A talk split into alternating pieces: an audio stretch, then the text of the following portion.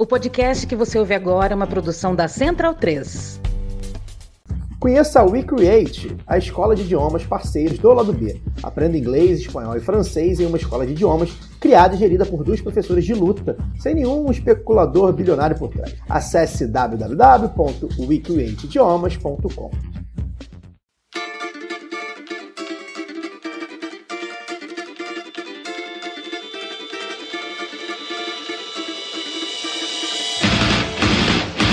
Olá, ouvintes da Central 3. Sejam bem-vindos. Eu sou Fernanda Castro e esse é o seu Lado B Notícias, o semanário de notícias do Lado B do Rio, com temas que precisam de uma atenção maior, mas de forma mais objetiva. Para ouvir debates de maneira mais profunda, continue ligados no nosso programa de sexta.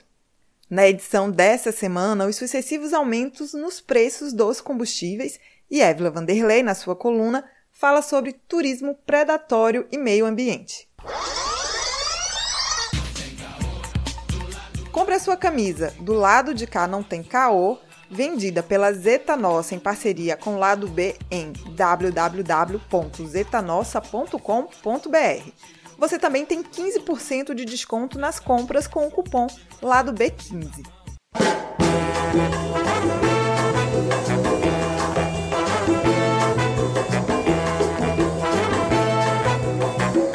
Em janeiro, mais uma vez, houve aumento nos preços dos combustíveis.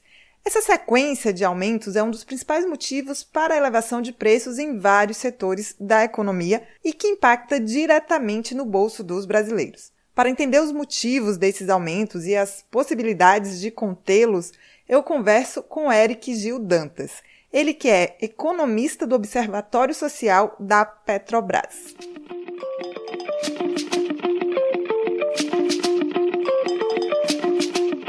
Bem-vindo. Vamos começar aqui. Eu queria que você explicasse aí para a gente o que é que justifica o altíssimo preço cobrado pelos combustíveis hoje. Oi, Fernanda. É, bom dia, boa tarde, boa noite a todas e todos que estão nos escutando. Aqui é um prazer poder participar desse podcast. Bem, para falar sobre esses preços absurdos, né, do preço dos combustíveis, a gente tem que falar o que é que gera isso, né? Desde 2016, depois do impeachment, do golpe, a, a, Dilma, uma das primeiras coisas que o Michel Temer fez foi colocar o Pedro Parente na presidência da Petrobras e, posteriormente, ele adotar a, o PPI, né, que é uma política de preços da Petrobras. O PPI significa preço de paridade de importação. Então, era basicamente vincular todo o preço de gasolina, diesel, gás de cozinha, mas também de querosene de aviação e de outros produtos de, derivados de petróleo aos preços internacionais. Não que isso já não acontecesse anteriormente, né, em outros governos, mas a conexão não era tão automática. Era baseado, mas como a gente tem grande produção e grande capacidade de refino no país, a gente sempre adotou preços mais condizentes com a nossa realidade, né? Mas a partir de 2016, Michel Temer e Pedro Parente adotam essa política e depois começa a ter alguns picos, né? Como em 2018, a gente tem que lembrar lá o, a greve dos caminhoneiros, foi por conta do aumento do preço do diesel, né? Porque naquele momento, como você adota preço de paridade de importação, que é basicamente você simular qual seria o preço da gasolina caso nós importássemos do Golfo do México, nos Estados Unidos o diesel e o, e o GLP. É, a gente simula, a gente finge que está importando esse combustível, apesar de a gente produzir aí uma média de 80% desses combustíveis no nosso próprio país. Mas a gente finge que está importando, estabelece esse preço e as refinarias da, Petrobras passam a adotar essa precificação. Em 2018 teve aquele pico, né, que gerou a greve dos caminhoneiros, porque o preço do barril de petróleo tinha subido e, consequentemente, o preço dos combustíveis. Desde 2000 e meados de 2020, a gente tem a retomada aí a partir de, do fim da primeira onda internacional da, da pandemia, e com isso o aumento do preço do petróleo, consequentemente do preço dos combustíveis, mas também a gente teve uma forte desvalorização, né? O real, se a gente pega desde o início do governo Bolsonaro até agora, o real desvalorizou aí uns 35%, 38%. Então, isso também dificulta a, a nossa situação. Então, com o preço do barril de petróleo, aí acabou de passar tanto o Brent quanto o WTI, que são as duas principais referências no mundo para falar de preço do barril de petróleo, ultrapassaram os 90 dólares e, e a gente está nessa situação, né? Dos maiores preços reais, ou seja, descontada a inflação, para gasolina, para diesel e para GLP. E isso não precisaria ser assim, porque somos um dos maiores produtores de petróleo do mundo e temos um grande parque de refino que deveria ter sido expandido, mas não foi. De qualquer forma, mesmo assim, ainda produzimos a esmagadora maioria dos combustíveis que nós consumimos aqui. Então, não precisamos indexar o preço dos nossos combustíveis ao preço internacional. A gente não é a, a gente não é Luxemburgo, a gente não é a Bélgica, a gente não é a Nova Zelândia. E esses preços eles reverberam no cotidiano das pessoas e ao final é o trabalhador que mais tem sofrido com isso. Então, como é que outros países produtores de petróleo e que refinam domesticamente estipulam seus preços internos? A gente pode dividir aí em países que, dos, entre os maiores produtores de, de petróleo do mundo, a gente tem países que seguem o, esse mercado internacional, como os Estados Unidos, mas a maior parte, a maioria desses grandes produtores de petróleo, eles cobram preços combustíveis é, menores do que os preços do mercado internacional. A gente vai ter países árabes, principalmente, né, que são os maiores produtores de petróleo do mundo, e isso acontece porque, é, novamente, eles não precisam se comportar como países que não produzem aquilo, né? A gente já tem casos de que a gente é um grande produtor, mas que isso não interfere em nada, né? Por exemplo, carne bovina, frango, é, soja, a gente a gente é tomador de preço, porque apesar de a gente produzir, o mercado é, impõe que a gente não vocês vão ganhar nada com isso de, de produzindo, né? Então o, o Brasil ele estava no meio termo, ele nem era um país, mesmo estando entre os 10 maiores produtores de petróleo do mundo, nem era um país que seguia fielmente o preço internacional e também não era um país que ofertava preços muito baixos dos combustíveis. Né? Tava ficar ali no, no, no, meio da balança, né? Mas com o PPI, aí a gente vai para o extremo do mercado. Eu acho interessante a gente fazer essa comparação com o preço dos combustíveis com o preço de outros produtos que a gente produz ou que a gente não produz, mas que os combustíveis, é, como a Fernanda falou, é algo que interfere muito a vida da, da população. Tanto que se a gente pega o resultado da inflação do ano passado, 2021, pelo IBGE, eu vou fazer essa comparação porque eles estão agregados dentro dos dados do, do IPCA e NPC. Dois terços da inflação do ano passado, que foi mais de 10%, é por conta de combustível, caso gasolina diesel, GLP, gás encanado e energia elétrica. Então, preços administrados. Né? Dois, um preço administrado e outro que deixou de ser administrado. Né? Dos combustíveis com, com a noção do PPI. É algo que impacta muito na vida das pessoas, né? porque você piora, todo mundo tem que. Vai ficar mais caro para deslocar, vai ficar mais caro para cozinhar, em um momento de grande crise econômica. Né? Mas a gente só pode discutir preço de combustíveis porque a gente tem a Petrobras, basicamente, né? Porque quando sobe o preço da carne, a gente só deixa de comer carne e substitui, a, a população brasileira substitui por, por, por frango, depois aumenta o preço do frango, do porco, vai para o ovo e depois para nada, né? O mercado não permite que a gente discuta. Mas como a gente tem a Petrobras, como a gente tem uma grande estatal, a maior empresa da América Latina, como propriedade do Estado brasileiro, ou ao menos ela é sócia majoritária e tem o controle acionário, a gente pode discutir, a gente pode falar, a gasolina está muito cara, o diesel está muito caro, o GLP está muito caro, não é, não é condizente com a realidade do brasileiro.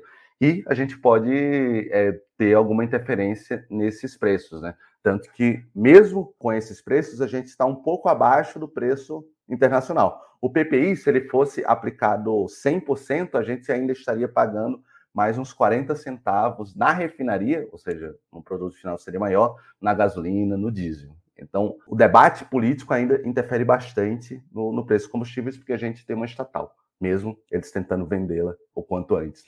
Sim, o presidente só fala disso. A gente vê uma narrativa, sobretudo pelos apoiadores do governo federal, de que o problema dos preços estaria no ICMS dos estados. Existe alguma verdade nisso? E o, o que houve? Houve alguma mudança no ICMS nos últimos anos? Bem, Fernando, não, não houve, né? o ICMS é uma alíquota, ela permaneceu mais ou menos constante aí no, nos últimos anos, uma variação aí de um ponto percentual para mais, para menos, uma, uma hora ou outra sobe um pouquinho, desce um pouquinho mas não porque mudou a alíquota, né? mas porque existe um preço de referência.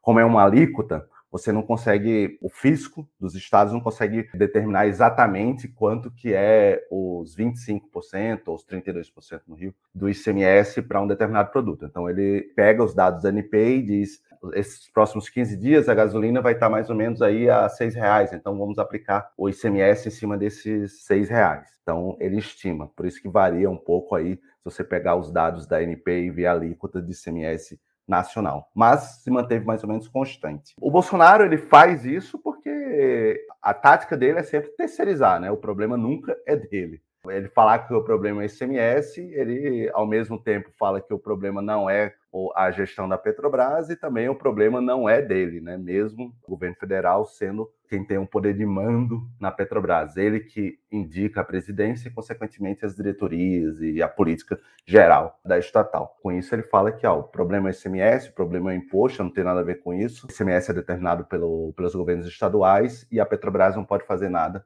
diante disso mas não mudou nada. O, alíquota do ICMS é a mesma coisa em 2018, a mesma coisa em 2015, como é a mesma coisa hoje em 2022. A Petrobras teve sua primeira refinaria vendida agora na Bahia. Qual a repercussão da, da privatização sobre os preços de venda dos combustíveis, né? Na refinaria entregue ao grupo Mubadala, Bem, Fernanda, acho que isso aí é uma coisa importante né, para a gente discutir. O Observatório Social da Petrobras, que é uma entidade ligada à Federação Nacional dos Petroleiros, divulgou na semana passada um estudo que a gente fez sobre o impacto da, da privatização dessa refinaria no preço. Né? Então, saiu na segunda-feira na Folha de São Paulo, na semana passada na Veja. Então, a repercussão, acho que muito importante para o debate público, né? Do se a gente quer ou não privatizar as nossas, nossas empresas. A Irlan, ela era a refinaria pertencente à Petrobras, que refinava e abastecia o mercado da Bahia e de Sergipe. A partir de 1 de dezembro, a operação passou a ser da Acelen, que é desse fundo dos Emirados Árabes, é totalmente privatizada. Né? A gente tem processos de privatização de outras refinarias, como a Reman e a Potiguar, Manaus e Natal, mas que ainda não, não foi entregue a essa operação para essas empresas, ainda está no processo da venda. Então, a Irlã, a Bahia, é, a, é, o primeiro caso exemplar, né, do o que acontecerá com a venda das refinarias da Petrobras. A gente identificou que a Irlã, antes, ela vendia, em média, mais barato do que, a Petro, do que as outras refinarias da Petrobras. O preço da refinaria na Bahia era mais barato do que outras regiões do país. Mas, logo após a privatização, a gasolina ficou mais cara do que a Petrobras, né?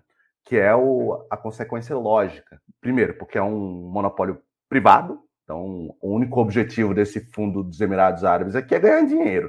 O que acontece com a população brasileira tanto faz para eles, né? Não tem nenhuma responsabilidade diante disso, diferentemente da Petrobras. E segundo, então ele, ele não precisa concorrer com nada. Ele, ele concorre basicamente com a importação. Então, a importação é, por definição, preço internacional. Aí sim, não vai ser mais uma simulação do preço internacional, mas sim a efetivação. Né? Você vai lá, no Golfo do México, paga a gasolina e traz para cá. Além disso, a disposição das refinarias do Brasil, eles são de abastecimentos regionais, eles não competem entre si. A refinaria do Paraná não compete com a refinaria de Pernambuco. A refinaria de, do Amazonas não compete com a refinaria da Bahia. Então, você ganha esses mercados locais por conta da não expansão das refinarias que deveria ter ocorrido, a gente não consegue nem abastecer o mercado 100%. Então, logicamente, uma refinaria em Pernambuco não vai abrir mão do seu mercado local, que não consegue nem abastecer, para vender para a Bahia. Não faz sentido nenhum. Então, o que está acontecendo já é isso: diesel e gasolina sendo vendido mais caros do que a Petrobras, enquanto antes era vendido mais barato. E isso vai acontecer também com as refinarias, tanto de Natal quanto Manaus, se for de fato privatizada nesse ano. O plano do, da gestão da Petrobras é vender a metade do parque de refino, vender todas as refinarias que não sejam no Rio e São Paulo. Então, o resto do país vai sofrer bastante as consequências. Alterar essa política é a única solução, então? Sim. Primeiro, estancar as privatizações, porque o óbvio já está acontecendo, né? O preço dos combustíveis, que já é algo que impeditivo, a gente já tem vários motoristas de aplicativo deixando de trabalhar, a gente já tem é, várias pessoas que não conseguem mais cozinhar com gás de cozinha em casa. A gente viu notícias muito tristes né, no ano passado de pessoas se acidentando, tentando cozinhar com álcool, é, voltando a lenha. A gente tem um, uma volta à cocção por lenha e carvão. os preços dos combustíveis chegaram ao maior patamar real da história do Brasil em um momento da maior crise econômica da história do Brasil recente, né? Então é, é algo muito sério.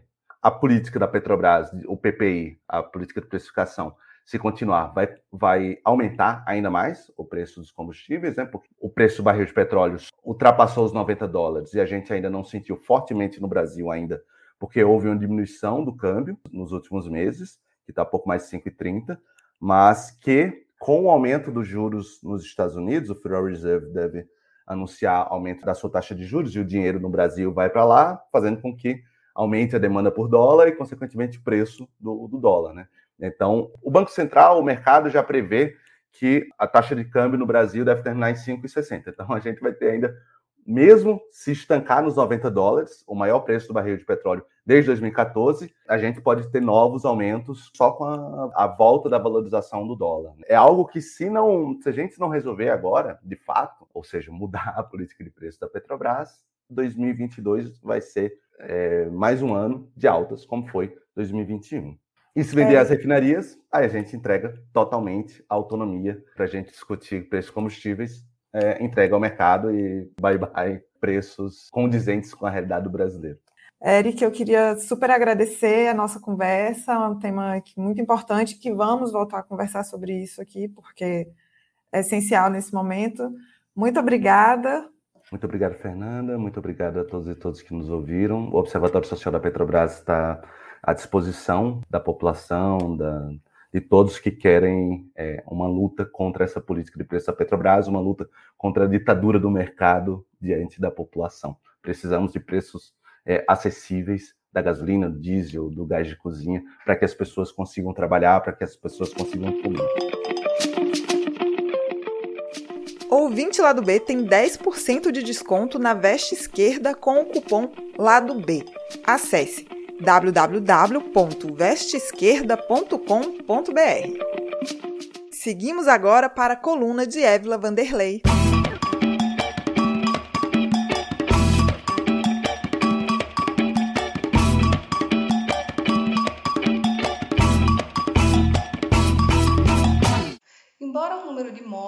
Tenha voltado a aumentar, mostrando que a pandemia ainda está longe do seu fim, a maioria das últimas manchetes sobre turismo no Brasil celebra o crescimento de viagens e, segundo a Associação Brasileira das Operadoras de Turismo, cidades do Nordeste têm sido escolhidas pelos visitantes, puxando a retomada do setor. Entretanto, o que essas manchetes não abordam é como o turismo predatório tem se tornado responsável por colocar em risco a sobrevivência dos ecossistemas, prejudicando as populações locais e, em alguns momentos, acabarem em tragédias para os próprios turistas, como ocorreu no início deste ano em Quênios do Lago de Furnas, município de Capitólio, em Minas Gerais uma rocha soltou e atingiu embarcações que navegavam no local. Dez pessoas morreram e 27 ficaram feridas. Algo parecido ocorreu em novembro de 2020 na praia de Pipa,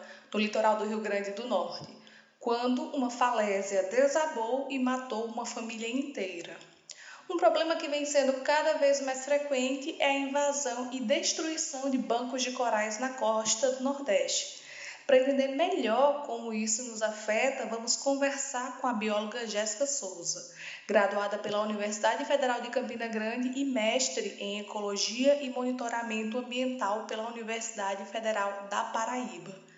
Jéssica, gostaria que você falasse como os danos ambientais causados pelas atividades turísticas terminam por ser impactos irreversíveis para o ecossistema. Sempre que falamos em turismo, uma das perguntas que a gente mais recebe é como essa superlotação de pessoas na região acaba agredindo o meio ambiente. A região Nordeste, ela acaba sendo escolhida entre os destinos, né? Porque possuímos grandes belezas naturais. Entre esses pontos está as nossas praias, que elas são ricas em biodiversidade marinha e também possuem águas cristalinas e com a temperatura quentinha, que isso é agradável aos banhistas. Com o aumento do turismo nessas regiões, aumenta também a curiosidade dos turistas em relação aos recifes de corais. A gente vê muito nesse período, né, nesse período de verão, que é onde a água está com a melhor visibilidade, a gente vê muitas embarcações indo para esses determinados destinos. Algumas embarcações são até feitas de forma sem passar por todo um treinamento, de forma de ancoragem, aonde deve ser ancorada. Então, muitas vezes essa ancoragem ela acaba sendo em cima dos próprios recifes, em cima desses organismos, acaba ressuspendendo o solo, quebrando esses organismos. Então, são danos causados por essas atividades turísticas que não conseguimos reverter isso. Geralmente, quando as pessoas estão nesses esses ambientes, tem o manuseio né, das espécies, que isso é extremamente agressivo ao ambiente. Pisoteio, você vê muitas pessoas caminhando sobre esses platores. Então, isso tudo há uma degradação que muitas vezes é irreversível ao ambiente. Com a maior quantidade de pessoas, aumenta também a quantidade de lixo. A gente pode encontrar canudos, a gente encontra latinhas, a gente encontra é, garrafa de cerveja. Então, isso tudo fica no ambiente. As pessoas saem dali, mas todo esse esse lixo gerado por esses turistas que muitas vezes não têm essa, essa noção mesmo que você está indo para um ambiente que precisa de uma preservação maior para que possa manter essa beleza natural e isso tudo fica lá. Então isso gera um prejuízo gigantesco para aquele ambiente, entende? E aí o que acontece? É, essas atividades turísticas ela degrade bastante o ambiente e aí quando não está tão atrativo, já não tem tantas espécies, já não tem tanta beleza, aí eles acabam acabam indo para outro local. E assim, ao invés de ter uma política onde as pessoas sejam conscientizadas sobre aquele ambiente e preserve mais aquele ambiente para que você possa retornar, não, acaba acabando determinado ambiente e migrando para outro e assim acontece sucessivamente. Como as empresas de turismo e o setor hoteleiro causam esse problema? Hoje em dia é muito comum a gente encontrar meio que um casamento entre os setores de hospedagem e os setores de turismo. As pessoas quando procuram determinado destino, procuram aquelas empresas que elas já disponibilizem desses pacotes. Porém, essas empresas, elas buscam muito a lucratividade. A, a ideia de quanto mais pessoas eu posso atingir, quanto mais pessoas eu consigo colocar naquele ambiente, melhor será para mim. E isso acaba negligenciando a parte ambiental. E essa parte ambiental é o que está te dando lucro. É essa parte ambiental que as pessoas estão procurando. Essa beleza, é essa atratividade, é essa, é esse ambiente diferente que as pessoas estão procurando. Então, quanto mais você preserva, mais visibilidade você vai dar àquele ambiente. Além dos impactos de forma direta aqueles ambientes, que seria a superlotação, o manuseio das espécies, o pisoteio de algumas espécies, Existe também os impactos que são causados pelo turista de forma indireta. A gente nem se dá conta, mas que também tem um impacto ambiental gigantesco, que é através da nossa gastronomia. Com a superlotação das praias, aumenta também a pesca predatória na região. Muitas vezes essa pesca é feita de forma clandestina, tanto por donos de restaurantes quanto por pescadores da própria região. Embarcações de pesca que acaba dobrando as suas idas ao alto mar. Então isso gera sim um prejuízo ao ambiente. Um dos principais alimentos consumidos no verão do Nordeste é o nosso caranguejo sá, que inclusive tem um período reprodutivo no mês de janeiro. Nesse período que eles estão se reproduzindo, fica extremamente proibida a pesca desses caranguejos. Só que o que acontece? Essas pescas predatórias feitas de forma clandestina acaba não respeitando esse período. Então, pega os animais de forma mais vulneráveis, que é quando eles saem dos, dos, seus abrigos para se reproduzir. Fica mais fácil a predação, fica mais fácil pegar esses, esses caranguejos. Então, essa pesca clandestina acaba impactando demais o ambiente, visando apenas o lucro. Quanto mais caranguejo eles pegam, melhor para eles. Então foi criada uma lei para que no período de reprodução desses caranguejos seja proibido a pesca, o consumo e a venda desses organismos. Então, para que essas empresas elas consigam criar um, um, turismo de forma mais sustentável, elas precisam exigir ações que sejam economicamente, ecologicamente e socialmente justas para ambas as partes envolvidas. O sorteio para apoiadores do lado B é um oferecimento da Camisa Crítica. Ouvinte também tem 10% de desconto no cupom Lado B no site www.camisacritica.com. Considere se tornar um apoiador do lado B na Aurelo, a primeira e única plataforma que remunera os podcasters a cada play. Você pode nos apoiar a partir de R$ reais, com direito a conteúdo exclusivo e participação em sorteios. Se você já é apoiador pelo Padrim ou pelo PicPay, considere se migrar para a Aurelo. Por enquanto, a Aurelo só aceita cartão de crédito, beleza? Saia da caixinha, teste a Aurelo e ajude ainda mais o lado B. Para quem não pode ou não quer ajudar financeiramente de maneira mensal, mas quer pingar um trocadinho no lado B de vez em quando, pode fazer o Pix para ladobdorio@yahoo.com. As trilhas desse programa foram o drama da Humana Manada da banda El Efecto, Eu Tá Vendo no Copo de Noriel Vilela, Salvador e Apache da banda Ifar Afrobeat. Fique ligado no nosso programa de sexta e até semana que vem.